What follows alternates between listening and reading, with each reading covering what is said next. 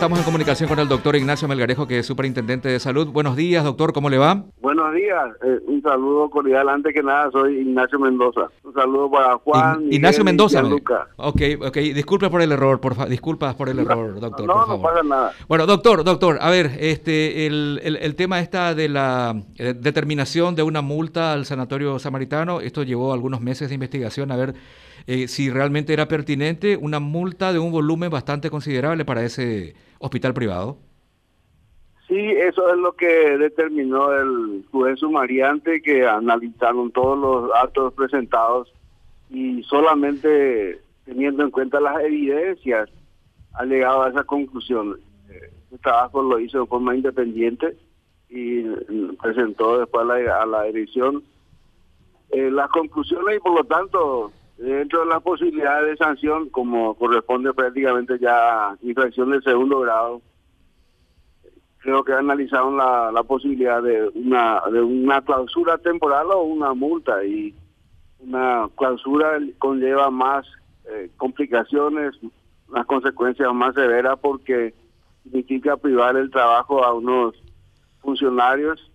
Y entonces eh, se determinó que la multa sería una sanción acorde a lo que las evidencias cantaban de las faltas cometidas. Y cuando se determina una sanción así, ¿se tiene en cuenta normas generales o hay algún contrato en particular que esta, este hospital privado tenía en este momento de contingencia del COVID-19? ¿En qué, ¿En qué consiste la lesión de la norma? Todo, eso se tuvo, todo eso se tuvo en cuenta, eso es lo que está del informe. Eh, no no solamente la denuncia así verbal, o los criterios eh, denunciados, sino en base a los documentos presentados, ¿verdad? Y la determinación del volumen de la multa también tiene su escala según las según las, también las particularidades del caso. Porque puede desde 50 a 100 jornales mínimos hasta hasta el 5% del del monto facturado al año, por ejemplo. O sea, eh, da un margen de sanción bastante elevado si es que la se considera que la falta es grave.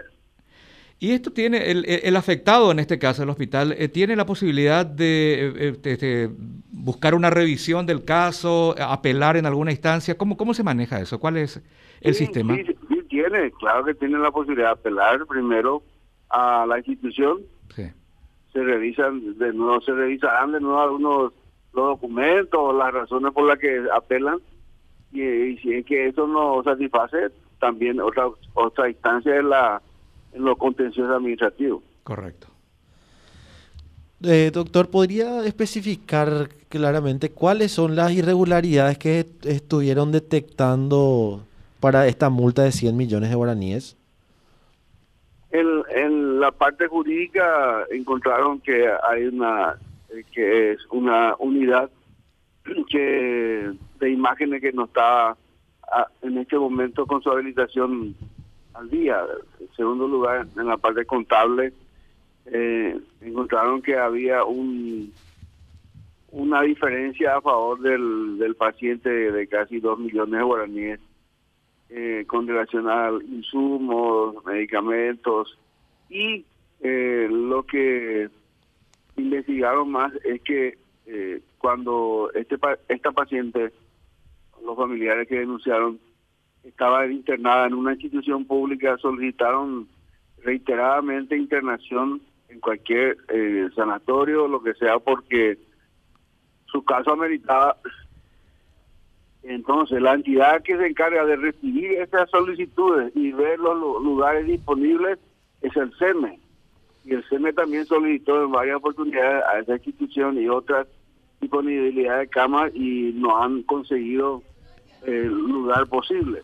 Sin embargo, cuando se solicitó por vía privada y ahí tuvo aceptación, entonces eso fue lo llamativo que llevó a la principalmente a la posibilidad de la sanción. Doctor, ¿Qué tipo de sanción es la que se le aplicó y si corría también el riesgo de, ser cerrada este sanatorio? Y eh, por eso digo, eh, eso lo dio el, juez sumariante analizando las, las faltas que ha detectado y lo que corresponde en base a esa, a esa eh, agravación de la falta. En este caso considero que es una falta ya de segundo grado.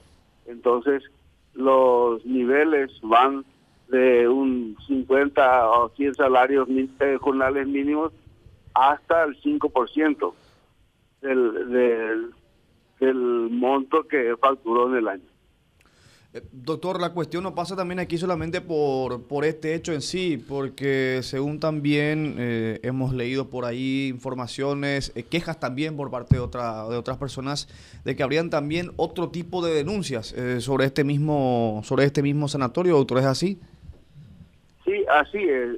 por eso que, queremos que ser serios y objetivos en el caso cuando hay denuncias porque no no porque cualquiera lo denuncie o en los medios de prensa o, por vía de redes sociales ya vamos a tomar sanciones. Hay que analizar muy bien y no cometer injusticias al respecto.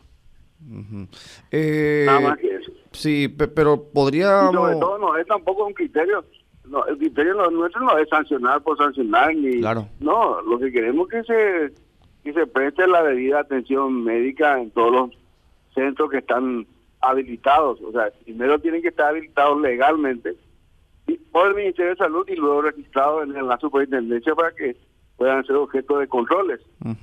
Por ejemplo, una, una de las denuncias que usted me puede decir si, si es así o no, me puede desmentir o no, y que, si de concretarse, de darse, si es real, es muy grave, de que, por ejemplo, las personas que están encargadas eh, con los cuidados, de la, parte de los cuidados eh, intensivos, no tendrían la capacidad necesaria, no, no digo todos, eh, pero sí algunos que de, estar allí, doctor, ¿es así también eso? Así también, por ejemplo, dentro de esa misma denuncia ahí, había comentado que los funcionarios, pero dentro de la institución, no estaban utilizando los, los elementos de bioseguridad.